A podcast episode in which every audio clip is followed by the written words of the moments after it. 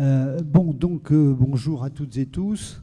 Euh, l'atelier de ce matin est intitulé Après le cinquième congrès du NPA, relancer notre projet politique. Donc la proposition est que les trois camarades interviennent chacune sur le sujet, une introduction qui fera aux environs de 40 minutes. Et on propose euh, d'avoir un débat après euh, avec des salves de six interventions, une réponse de la tribune, six interventions, une réponse de la tribune. Euh, voilà. Allons-y. eh bien, bonjour. Donc, moi, c'est Fabienne. je suis au CPN et au CE. Voilà, je me présente pour ceux qui ne me connaissent pas. Euh, et, par ailleurs, je m'occupe de notre journal préféré, l'anticapitaliste. Je fais un peu de pub au passage parce que voilà. Euh, voilà. Alors c'est un débat, euh, voilà, dont l'intitulé n'est pas forcément très sexy, on va dire, et par ailleurs pas très facile à aborder. Donc moi, je l'aborderai plutôt sous l'angle des changements, dans un premier temps, sous l'angle des changements dans la situation entre ce qui a présidé au moment de la création du NPA, les évolutions qui ont eu lieu depuis, et euh, le moment où on est arrivé effectivement euh, au cinquième congrès, et ce que sont les enjeux qui sont euh, devant nous pour relancer et reconstruire un outil politique unitaire, ouvert, démocratique, qui soit utile à la structuration de notre camp social. Alors lorsque nous abordions le congrès euh, fin 2022, nous expliquions que les coordonnées de la période qui avait présidé à la création du NPA en 2009 avaient changé. Et nous tirions le bilan que l'outil politique NPA était devenu obsolète, à la fois complètement polarisé et paralysé. Alors il s'agit aujourd'hui non pas de refaire le congrès, parce que ce serait euh, inutile et peu sérieux en vérité, mais d'ouvrir une discussion sur la relance de notre projet politique, en commençant par analyser la situation telle qu'elle a évolué, telle qu'elle est aujourd'hui. En 2009 et avant, des militants de la LCR, dont j'étais par ailleurs, expliquaient qu'il y avait un espace pour les révolutionnaires, un espace qui s'ouvrait parce qu'il euh, y avait un détachement euh, d'une partie des masses de ce qu'était la politique, de la social-démocratie, qu'on appelait plutôt alors euh, social, euh, les social, euh, sociaux libéraux, je me rappelle même plus. voilà, et qu'il fallait unir en fait tous ces travailleurs qui se détachaient du PC, du PS, etc.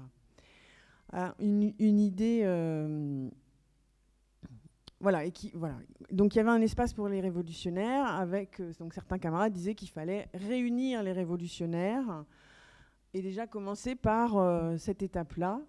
Euh, c'est une idée hein, qu'on retrouvait chez nos camarades de l'ex-PFC. Euh, bon, je dirais contre toute évidence hein, ces dernières années, parce que ça n'avait en réalité pas de, réalité ni pratique ni efficace pour construire un, parti.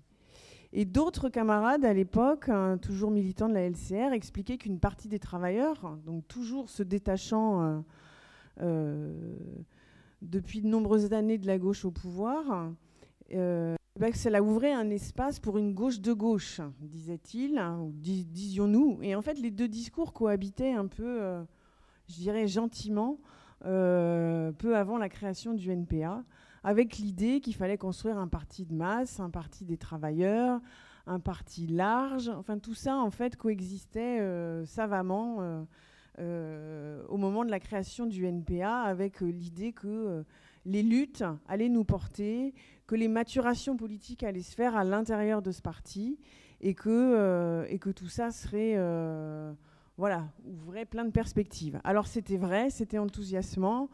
En vérité, c'est... pardon.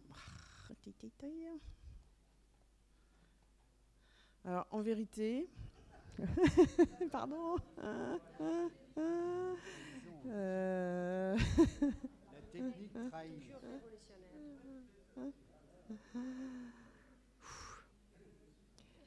Voilà, c'est un petit peu voilà, c'est à partir de ces deux constats partagés et puis euh, hein, euh, qui coexistaient comme deux synonymes hein, que le projet d'un nouveau parti s'est lancé. Et euh, le NPA était donc conçu comme cet espace à la fois pour unir les révolutionnaires et pour euh, la deuxième gauche, puisqu'à l'époque on parlait de deuxième, il y, avait, deux gauches, la gauche de gauche. Bon, ça aussi, ça aurait pu être discuté. Certains d'ailleurs le discutaient parce que certains disaient qu'il y avait trois gauches. Mais voilà, l'idée c'était un peu ça. Et ces analyses, elles ont euh, semblé cohabiter longtemps pour maintenir un NPA euh, qui, en vérité, très rapidement, en vérité, le voilà, s'est trouvé très, très fragilisé, et, euh, et notamment par euh, à la fois la crise, la crise économique, la crise dite des subprimes, l'apparition du front de gauche aussi, et, toute une série en fait de défaites, notamment celle de 2010 sur les retraites. Donc la dynamique qu'on pouvait espérer dans les luttes hein, pour, euh, pour lancer ce parti. Et la dynamique électorale s'est trouvée aussi mangée par la concurrence du Front de gauche, puis de LFI, etc. etc. Et, euh, l'évolution, on l'a vu, eh ben en fait, ça a été aussi une décennie en réalité de recul, de défaite. Alors, de, de combativité, effectivement, mais en tout cas, où à chaque fois, il a manqué un outil pour, euh, pour capter euh, toute cette combativité et cette envie d'être ensemble. Parce que, euh, alors ce, sur quoi je voulais revenir, c'est aussi que euh, bah, le dernier congrès, en fait, il a mis fin aussi à ce paradigme, hein, en fait, qu'avait présidé au NPA, parce qu'en fait, il était plus opérant, il était très paralysant. et, les, synonymes sont devenus en vérité un peu antagoniques, hein, au point d'ailleurs de de n'être vraiment plus efficace pour personne. Et donc au cours de cette période, la social-démocratie euh, a, évidemment définitivement coulé hein, sous le quinquennat Hollande, avec une offensive euh, très importante de la classe dominante à l'échelle internationale pour euh, préserver ses profits. Après 2008, mais aussi on l'a vu récemment depuis la crise Covid et encore, et encore plus aujourd'hui, toujours plus, sans laisser pour autant donc n'est pas parce que la social-démocratie en fait coule que mécaniquement il y a la place pour un parti de masse démocratique pour la classe ouvrière. Et euh, les crises se succèdent, s'amplifient, l'exploitation capitaliste s'accroît, l'autoritarisme des États qui en, découlent, hein, ainsi que le militarisme, qui euh, donc aujourd'hui est, euh, le nouveau credo hein, de, des États à l'échelle internationale, puisque les budgets un peu partout augmentent dans une perspective de guerre interimpérialiste pour les ressources de la planète. Et euh, pourquoi autoritarisme Pourquoi militarisme? Parce qu'évidemment, faute de consentement ou d'adhésion des populations au projet écocide, à la privatisation galopante, à l'aggravation des inégalités planétaires, bah, il est nécessaire à la bourgeoisie d'augmenter son arsenal non seulement idéologique, et ça elle sait faire aussi, mais technique et pratique, c'est-à-dire militaire hein, d'une certaine façon. Alors aujourd'hui, la situation, c'est que les idées fascistes gagnent du terrain, alors qu'aucun projet alternatif progressiste d'ensemble ne semble pouvoir se dessiner, même à travers quelques victoires partielles. Hein, le degré d'affrontement entre les classes ne cesse d'augmenter, euh, pour obtenir aujourd'hui ne serait-ce que des miettes, hein, il faut des jours, des semaines, voire des mois de grève. Rappelez-vous les femmes des chambres des Batignolles hein, euh, en 2017 ou 2018, je me souviens plus. Euh, les cheminots en 2019 qui ont fait leur plus longue, leur plus longue période de grève avec 59 jours. J'en profite pour faire la pub pour du documentaire de ce soir qui parle de cette grève. Euh, voilà. Et tout ça, en vérité, se ne trouve pas un espace pour que ces expériences, en fait, qui ne sont pas des expériences perdues objectivement, mais pour lesquelles il faudrait un espace euh, pour que ça devienne des ferments pour renforcer notre camp social, pour éprouver la dureté du combat et en tirer les leçons. Euh, et c'est, je pense, de ça dont on a besoin aujourd'hui et que c'est un axe pour relancer aussi un projet politique, c'est que, euh, que ce, soit euh, un outil qui tienne compte de la situation, qui tienne compte de ces éléments-là, Et aujourd'hui, bon, mais je pense que Paola y reviendra, euh, LFI qui peut apparaître comme euh, une réponse, en réalité n'offre pas du tout un cadre démocratique pour que les expériences vécues par euh, les travailleurs en lutte euh, deviennent euh, des armes pour les combats futurs. Et par exemple, il me reste deux minutes. Ouais, ouais, ouais. Alors, euh, de la même façon, et ça, bon, ça a été l'objet de tout un cycle de discussion, donc je ne reviens pas là-dessus euh, en longueur, mais euh, on a certes perdu sur les retraites cette année, mais la force qui s'est exprimée dans la rue, comme les multiples luttes pour les salaires, hein, rappelez-vous cet automne, les raffineurs et toutes les petites entreprises qui se sont mises en lutte, rappelez-vous la lutte des salariés de Verbaudet, pour ne citer que celle-là, sont autant d'expériences qu'un parti ouvert, unitaire et démocratique, et ça j'insiste, euh, pourrait accueillir en son sein pour les faire fructifier en une mémoire collective capable de nourrir les combats futurs. Bon, autre manière de dire ce que j'ai déjà dit tout à l'heure.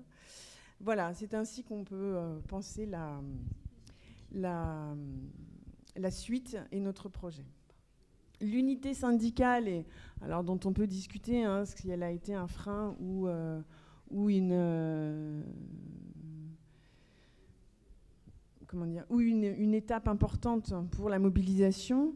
Euh, malgré tout, je pense que ça reste aujourd'hui euh, voilà, une des étapes de la reconstruction de la conscience de classe et de la structuration de notre camp social, mais qu'on a encore un long chemin à faire parce que un, une autre chose qui est au cœur de notre projet, c'est évidemment que, euh, et c'est là aussi on a une vraie différence avec euh, LFI ou une énième version du réformisme, c'est que au cœur de la relance de notre projet politique, évidemment doit se trouver l'idée que euh, c'est aux travailleurs et aux travailleuses, eux-mêmes et elles-mêmes, de prendre leurs affaires en main, sans déléguer à des représentants, hein, si sincères qu'ils soient, euh, dans des institutions qui sont de toute façon taillées sur mesure pour ce système et les, intérêts de ses défenseurs.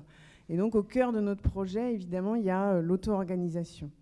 Et si aujourd'hui il y a une très forte aspiration à l'unité, voilà, ce n'est pas du tout euh, pour que nous nous relancions ou nous remettions en selle un énième projet réformiste, mais parce que nous, on veut être unitaire pour faire face à tous les dangers, que ce soit en matière démocratique, écologique, sociale et politique, euh, et, être conduit à structurer hein, euh, et à faire reprendre confiance à notre classe à travers euh, donc un nouvel outil qui tienne compte des capacités collectives à lutter, sans substitutisme ni sectarisme, et c'est aussi avec cela qu'on a voulu rompre au moment du cinquième congrès. Merci.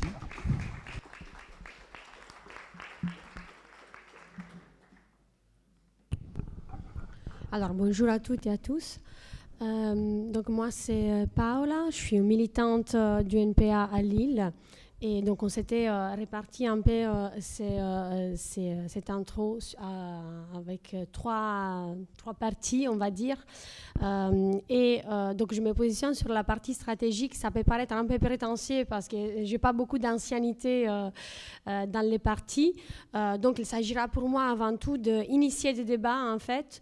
enfin nous avons lors de cette université d'été, je pense, un, un débat qui est, euh, qui est détendu, est de qualité, euh, qui est intéressant. Euh, et donc, je me suis avant tout inspirée, en fait, de, des discussions et des échanges qu'on a pu avoir avec, avec les camarades dans les différents ateliers.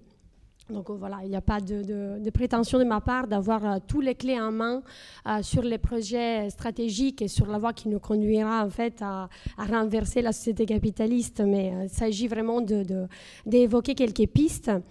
Euh, donc, lors du cinquième congrès, euh, Fabienne l'a rappelé, nous avons défendu un projet euh, qui était un projet des partis ouverts, des partis unitaires, pas sectaires, mais sans pour autant, en fait, sacrifier à l'ouverture la clarté sur les questions stratégiques essentielles. Et ça, je pense que c'est un point qui est très important. Et donc, sans émousser la radicalité qui continuera à faire notre force. Donc, je vole ces jolies phrases à Daniel Ben Saïd, comme ça je me sens un peu plus partie de, de cette organisation. C'est important d'avoir un héritage, peut-être que Marie y reviendra. Donc, ce qui nous distingue en fait des fractions desquelles on s'est un peu séparés, et il me semble le refus aussi de euh, euh, fétichiser en fait les partis, euh, et donc la disponibilité à avoir une réflexion plus claire et honnête autour de son utilité, son utilité en tant qu'outil de défense de la classe dans la période où nous vivons, qui a été déjà décrite en partie par, par Fabienne.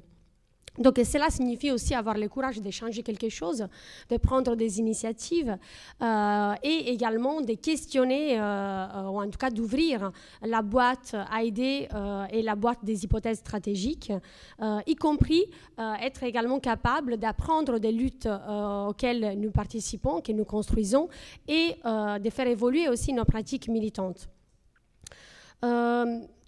En ce qui concerne les champs de la gauche, donc on vit une récomposition aujourd'hui. Fabienne l'a déjà dit, je ne vais, pas, vais pas revenir dans les détails.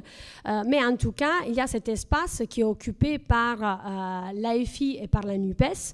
Euh, et dont la nouveauté, il me semble, par rapport, euh, par rapport aux relations qu'on pouvait avoir, aux non-relations qu'on pouvait avoir au PS, la nouveauté est constituée par ces rôles hégémoniques un peu de, euh, de l'AFI, en tant que force, cette fois anti-néolibérale, et qui a réussi, en partie dans la période des élections, en, en tout cas surtout avec les élections, à capter une partie de la jeunesse et de notre camp social autour d'un programme des reconversions écologiques et euh, des rétablissements en fait d'un état, d'un état-providence.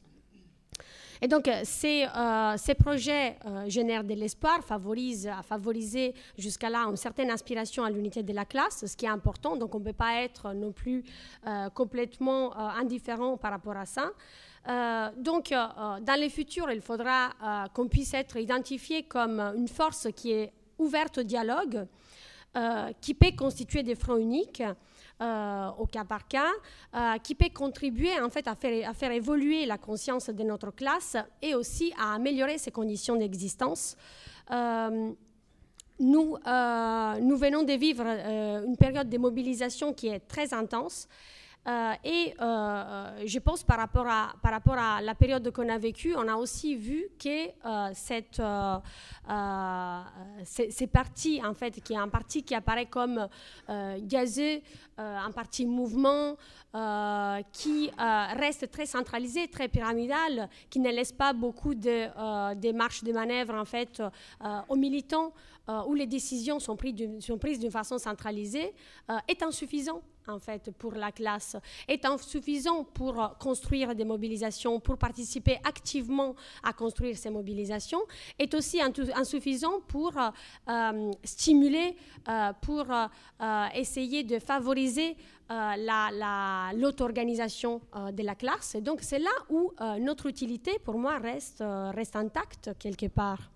Donc, ce n'est pas parce que l'espace est occupé qu'on on arrête de devenir, de devenir utile. Et donc, je pense qu'il euh, est, euh, il est important pour nous de dialoguer euh, d'être disponible à dialoguer au-delà de nos rangs. Ça a été dit hein, dans, plusieurs, dans plusieurs ateliers sur la question des retraites, sur la question de la réduction du temps de travail, sur laquelle on devrait vraiment insister, sur la question de la précarité, sur la question des droits sociaux, sur la crise, la crise climatique, les solutions énergétiques, autour des luttes contre les oppressions contre les violences policières, autour des questions des libertés démocratiques qui, euh, sont, ont été très importantes aussi au cours de la mobilisation que nous venons, que nous venons de vivre, euh, tout en réaffirmant en fait notre projet révolutionnaire, parce que je pense qu'il y a de l'espace en fait pour les réaffirmer euh, et que la mobilisation contre la réforme des retraites a été importante en ce sens-là. Elle ne nous a pas mené à une victoire, mais elle a quand même permis de faire évoluer la conscience, je pense, et elle a permis encore plus de, euh, quelque part, éroder en fait, la légitimité des institutions bourgeoises qui ont été contestées, qui ont été questionnées très fortement. Euh, euh, en conséquence du, cours autoritaire en fait que, que la loi a, pris. et donc il y a, il y a, il y a un espace pour, pour, pour, développer, pour développer ces projets.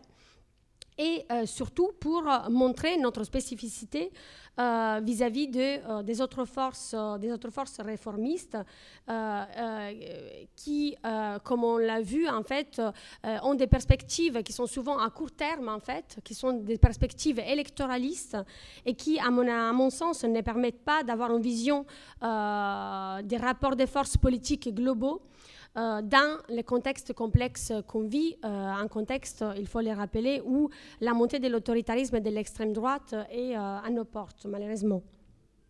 Donc il faut réaffirmer un projet qui est un projet révolutionnaire, un projet autogestionnaire, unitaire et démocratique. c'est pour ça que ce projet doit aussi irriguer notre organisation dans nos modes de fonctionnement. un, un, parti euh, les partis que, nous souhaitons, c'est un parti réellement démocratique, radicalement féministe, qui souhaite peser sur la capacité des masses à prendre conscience de leurs forces, euh, de leurs forces collectives, de leurs intérêts communs, euh, de leur capacité à s'organiser, à décider, à prendre leurs affaires en main. Je pense que ça, c'est vraiment notre, notre spécificité tout en euh, faisant attention à euh, ne pas, euh, pas s'autodétruire. Bon, c'est quand même une possibilité si on regarde aux expériences des pays voisins. dans l'État espagnol, Podemos a implosé, il s'est autodétruit au contact avec les PSOE. Il a peut-être aussi eu la fonction, mais on pourra en discuter avec vous, de légitimer en fait l'ordre existant plutôt que de les modifier. nous avons aussi les cas que je connais un peu mieux des rifondazioni communistes euh, en Italie, euh, où, euh, bah, voilà, dont les forces sont très très faibles aujourd'hui. Et donc il est très important pour nous de continuer à porter ces projets, un projet qui soit radical, révolutionnaire, éco-communiste. L'autre élément que je voulais aborder avec vous, c'est la, question de la construction des luttes. Donc, on a dit un parti autogestionnaire, démocratique, mais ça doit être aussi un parti qui est constructeur des mobilisations. Et moi, je pense que jusque-là, euh, l'NPA, il a été, euh, euh, très fort dans l'analyse des mobilisations.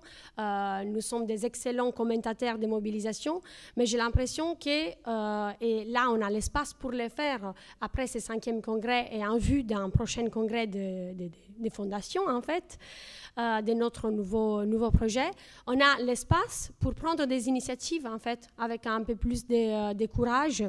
Euh, et donc pour contribuer activement à construire les mobilisations en se donnant aussi des priorités, puisque les forces de nos équipes militantes ne sont pas infinies. Et donc, il faut avoir aussi le courage de faire des choix, d'intervenir à l'aide des campagnes spécifiques. Et notamment, on a discuté euh, avec les camarades dans la jeunesse. Je pense que c'est essentiel. C'est un parti qui parle énormément à la jeunesse. On l'a vu avec la campagne de Philippe Poutou, où la plupart des personnes qui rejoignaient nos meetings étaient des jeunes, voire des très jeunes. Euh, il faut absolument qu'on puisse également travailler dans les quartiers populaires, dans les mouvements féministes et écologistes, dans les organisations syndicales. Nous sommes encore trop faibles et nous, euh, nous avons en même temps conscience que euh, ces organisations sont, sont, essentielles en fait pour, pour la classe.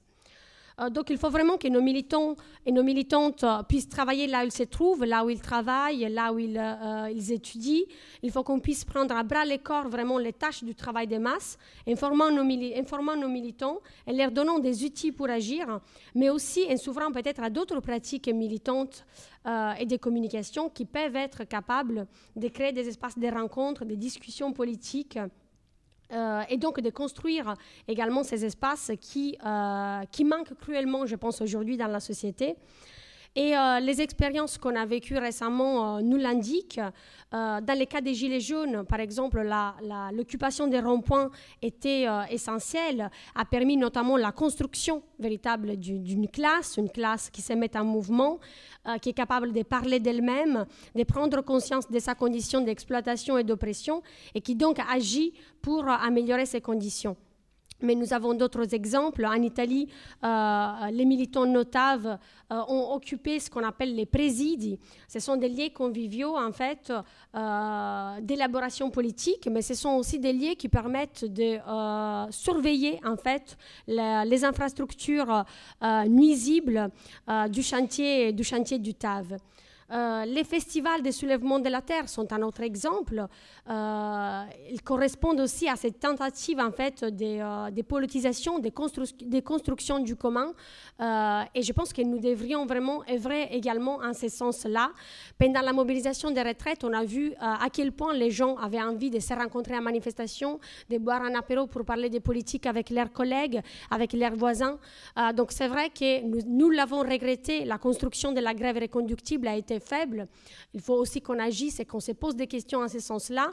Mais en revanche, les gens avaient besoin de se rencontrer, besoin de parler, besoin d'échanger, besoin de questionner la société. Et donc, ça peut être l'une des tâches, en fait, euh, euh, de, notre, de notre parti. Euh, L'autre aspect, c'est, euh, on en a aussi parlé euh, dans, un autre atelier, la centralité du travail à la fois intellectuel et communicationnel.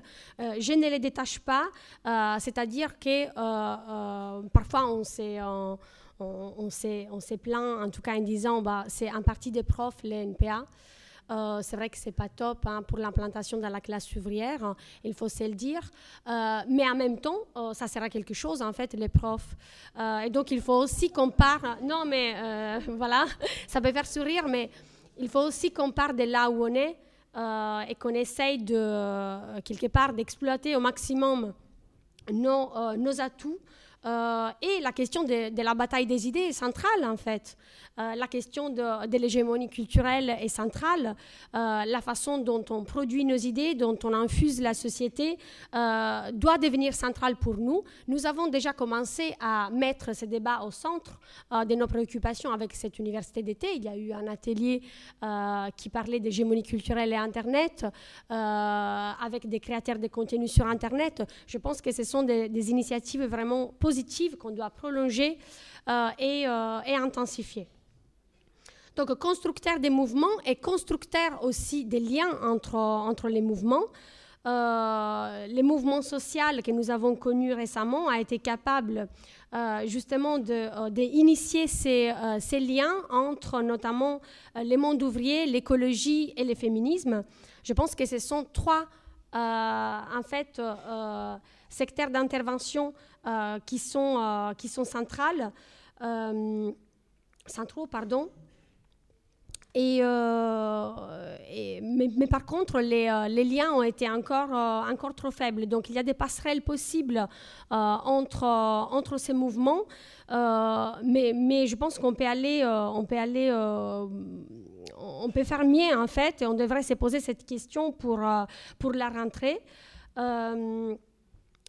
autour des thèmes comme par exemple celui des violences policières également, euh, qui, est, euh, qui, qui, est un thème qui n'est pas nouveau en vrai, mais qui, euh, qui est désormais présent dans l'espace public grâce aux luttes, grâce en fait aux, aux, victimes qui ont fait un travail de documentation et de médiatisation de ces, de ces violences. Euh, et donc, euh, les euh, revendications féministes, je pense qu'elles sont aussi centrales. Je crois que les soulèvements iraniens nous ont montré à quel point, en fait, les mouvements féministes étaient capables d'entraîner d'autres secteurs de la société, de questionner aussi la société d'une façon profonde et donc de contribuer à la changer. Et puis, je pense qu'il y a également une certaine euh, effervescence dans, les mouvements écologistes, euh, dans, les, euh, dans les mondes paysans également, autour de la question de la terre, autour de la question de l'eau. Euh, il y a euh, des, nouvelles pratiques militantes qui se mettent en place. Et donc, on doit être très attentif aussi à investir ces espaces, ces espaces qui euh, permettent en fait de mettre en cause notre société d'une façon structurelle, d'une façon globale, à partir de ces ravages à la fois humains et, écologiques. Et donc, c'est donner aussi tous les moyens tactiques et stratégiques pour, pour la renverser. Donc, on parle souvent de des, euh, euh, des, grèves générales, des grèves insurrectionnelles, c'est quoi la bonne méthode, c'est quoi la, la, bonne stratégie? Je, pense, peut-être comme beaucoup d'entre vous, que le blocage de l'économie est essentiel. Est essentiel en fait comme, euh, euh, comme, projet, euh, comme projet stratégique pour arriver à se réapproprier l'outil de travail, à se réapproprier ces mondes et donc à les modifier radicalement. on s'est dit, on a des difficultés, il y a des freins en fait à la construction de la grève, mais en même temps, il y a aussi des formes d'actualisation de la grève, en fait, des renouveaux de la grève qui sont intéressants, notamment la grève féministe je pense que cette idée de dire on fait la grève, on s'arrête, peu importe notre activité dans la société, qu'il s'agisse du travail reproductif, euh, qu'il s'agisse du travail domestique, qu'il s'agisse du travail de l'éducation euh, des enfants, on s'arrête. Euh, on est la moitié de la population, donc on peut bloquer une société. Donc ça n'a pas été massive lors de la dernière mobilisation, mais je pense que ces mots d'ordre autour de la grève féministe s'est imposé et c'est imposé aussi dans, euh, dans les milieux syndicaux. Donc je pense que c'est euh, une, une bonne chose, donc on devrait aussi travailler, euh, travailler en ce sens-là.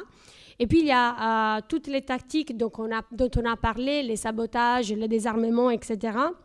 Je pense qu'elles sont des pistes, même si ce n'est pas forcément la réponse, la réponse magique, mais ce sont des pistes à partir du moment où on arrive à réunir en fait ces tactiques autour d'un projet stratégique unitaire qui, est, qui est les nôtres.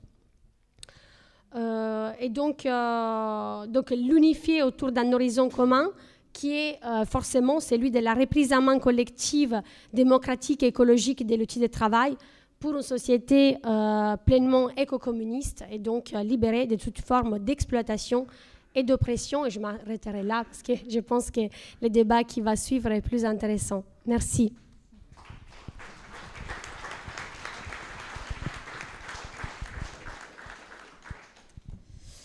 Bonjour, euh, donc je suis Marie.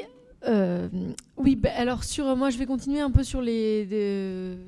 enfin, on, raccourcit comme ça le l'entonnoir pour essayer de parler un peu de ce qu'on pourrait faire très très concrètement en interne, dans, comment on s'organise, qu'est-ce qui devrait changer ou pas, qu'est-ce qui a déjà changé ou pas. Donc sur, euh, sur le, le congrès passé, je suis d'accord avec ce qui a été dit. En gros, et enfin pas, pas que, mais c'est aussi une rupture avec, la, avec le sectarisme. Ça ne veut pas dire qu'on a fini, ça ne veut pas dire qu'on n'a pas toujours ce risque-là euh, de, du sectarisme qui nous pend au nez et tout ça, mais disons qu'un des aspects avec lesquels on a rompu, c'est ça. Et moi, je pense que c'est très important qu'on en tire des vraies leçons politiques et qu'on ne se dise pas que la question des méthodes, c'est une espèce de question en plus. Il y a la lutte de classe, l'orientation, je ne sais pas quoi. Et puis, les méthodes, ça, on s'en parle entre nous au café. Tu te rends compte quand même, la réunion où. Mais en fait, cette manière de faire de la politique, cette manière de se parler entre nous, avec laquelle on a rompu, avec laquelle on a décidé de, on a décidé de plus faire comme ça. À mon avis, ça doit faire partie intégrante de notre programme, de notre méthode, des choses qu'on se transmet explicitement et pas juste comme une espèce de tradition par le vide. Donc j'étais très contente que tu parles d'un congrès de fondation dont on a besoin parce qu'à mon avis, l'heure est effectivement à la refondation. Elle est à la refondation non pas en faisant table rase du passé, mais justement en en tirant des leçons, donc notamment là sur de ce dont je parlais sur les méthodes, mais en général parce que on a, à mon avis, il faut qu'on en finisse avec cette tradition qui s'est imposée euh, de fait chez nous, de la, de la clarification politique par le vide. Donc dans, le projet initial du NPA, il y avait euh, voilà, des, il y avait une tentative de regrouper des gens très différents. Il y a une partie de ces gens qui sont partis. Il y a eu une scission. Et on nous a longtemps dit bon ben voilà, les questions qui n'étaient pas tranchées juste là, de fait, comme ces gens sont partis sur ces positions-là, c'est pour nous, euh, de fait, euh, une avancée sur ces questions-là. Et puis là, on a, on a ensuite eu le départ de RP, et puis là, d'autres petits groupes aussi, mais moins importants. Et là, on a eu cette scission-là, et je pense qu'il ne faut pas qu'on continue comme ça à se dire, bon ben voilà, de fait, entre leur méthode et les nôtres, ça a été tranché. Si ça a été tranché, ben, prenons le temps de l'écrire et d'élaborer, et ça commence à faire deux, deux scissions, deux choses quand même assez fondamentales qui méritent qu'effectivement on fasse cette refondation.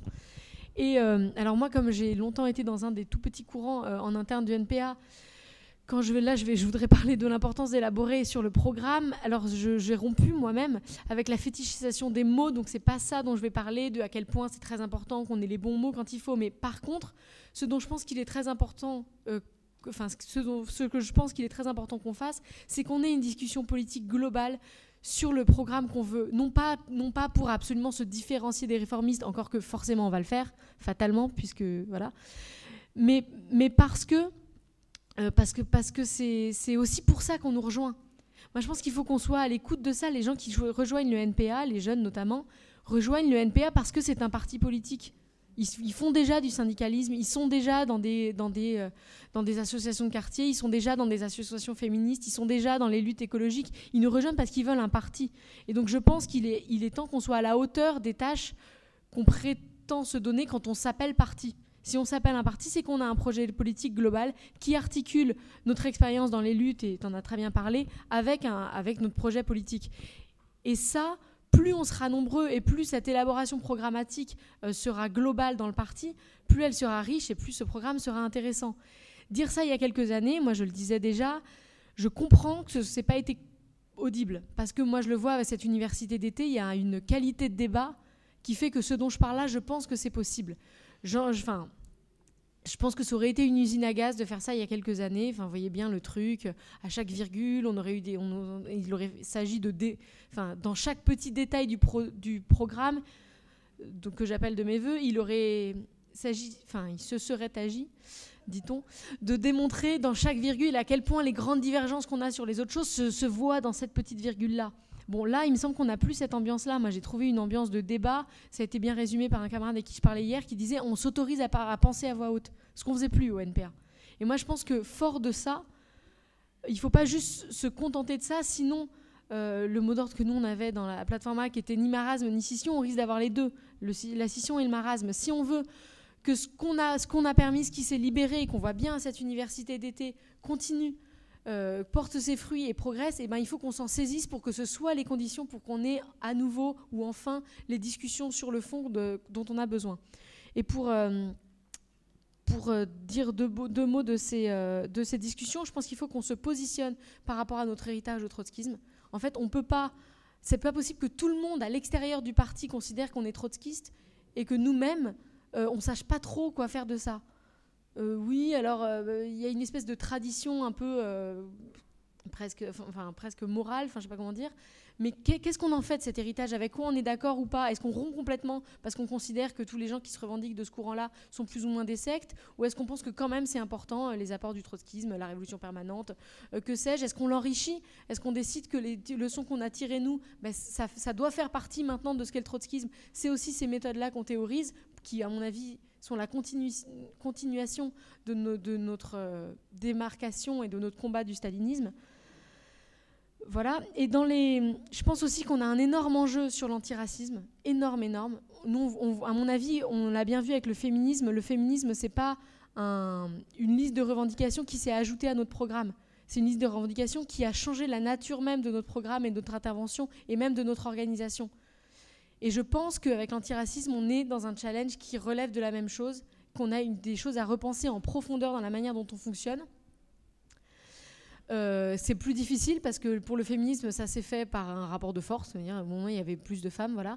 Pour l'antiracisme, c'est plus compliqué, mais à mon avis, il faut, il faut qu'on mesure à quel point, si vraiment on veut devenir une organisation euh, qui est riche et forte de l'élaboration sur ces positions-là, il y a des choses qui vont changer.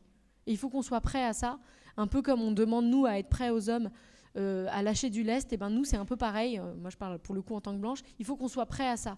On peut on, peut pas euh, on peut pas prendre tout un nouveau courant de pensée vraiment à bras le corps sans que ça ait un peu des conséquences sur nous, y compris pas forcément agréables sur le coup. Ça, je pense qu'il faut qu'on y soit prêt.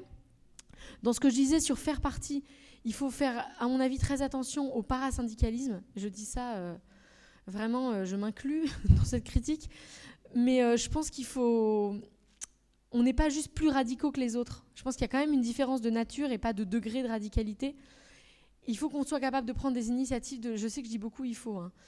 Euh, dans la lutte de classe, notamment, je sais pas, en t'entendant parler, je me disais, oui, par exemple, la grève du 8 mars, euh, ben, donnons-nous la tâche, enfin, on le fait déjà, hein. Moi, je pense que quasiment tous les militants du NPA sont déjà des militants et des militantes qui, là où ils agissent, font en sorte, notamment pour cette grève du 8 mars, que ce soit une grève féministe, une grève de femmes, une grève féministe. Mais on ne le fait pas comme parti, en se coordonnant, en se donnant des objectifs, en se donnant des rendez-vous pour voir où on en est dans, l'élaboration de ces objectifs, qu'est-ce qu'on doit revoir, est-ce qu'on s'est trompé. Et je pense que c'est ce genre de choses qu'il faut qu'on apprenne à faire. À mon avis, il faut aussi qu'on arrive à, à, de temps en temps, être capable de tous taper sur le même clou. Alors, tout ça en ayant dit en introduction qu'il fallait qu'on tire les leçons de la rupture avec le sectarisme, évidemment c'est compliqué parce que comment refaire partie sans tout d'un coup se tourner avant tout vers l'intérieur? Mais en même temps, il faut aussi se tourner vers l'intérieur, il faut aussi continuer le travail de formation. Là, il y a eu un week-end qui a été, à mon avis, formidable euh, d'accueil des nouveaux et nouvelles.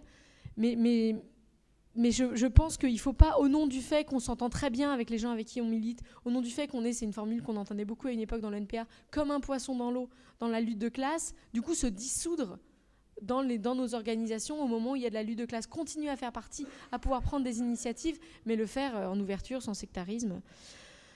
Euh, et juste pour, euh, pour finir, moi je, je, trouve que vraiment à cette université d'été que j'ai l'impression qu'on a quand même plus tout à fait le même parti qu'avant. Et je dis ça très positivement. Et je pense qu'il faut que ça se voit dans les directions. Ça peut plus être tout à fait les mêmes directions qu'avant. Je parle pas des noms, hein, mais je parle de la manière de faire. Je pense qu'il faut qu'on réapprenne à faire confiance au parti, réapprendre à pas à pas à pas, pas que ce soit les directions qui prennent absolument toutes les décisions en dernière instance, rajeunir par ailleurs la direction. Hein. Je pense que les gens comme moi, d'ailleurs, j'y suis plus, euh, parce que c'est pas possible qu'on sorte de la période dont on sort sans nous-mêmes avoir été un peu euh, déformés par ça. Et donc, qu'on faut qu'on ait le courage de bah, de changer, de faire la place aux autres, de laisser qu'il y ait des erreurs, c'est pas trop grave. je veux dire, si ça se trompe un peu, c'est aussi comme ça qu'on apprend et avoir un parti, un, parti qui fasse de la place à sa jeunesse, qui fasse de la place à sa jeunesse, non seulement euh, les gens qui sont jeunes en âge, mais les gens qui sont jeunes en expérience militante. Et je pense que, pour finir quand même sur, euh, globalement, qu'on a quand même tous les ingrédients en main pour que les choses se passent, pour que beaucoup de choses puissent se passer. Moi, je suis quand même très, très enthousiaste, très, très... Ouais, j'y crois. je crois, qu'on peut arriver à faire des choses. On a des tâches qui sont, comme tous les partis, plus grosses que celles qu'on est capable de faire. Bon, donc il faut qu'on en choisisse une ou deux et qu'on s'y attelle. Mais je pense que le, on est à mesure de relever ce parti, ce pari.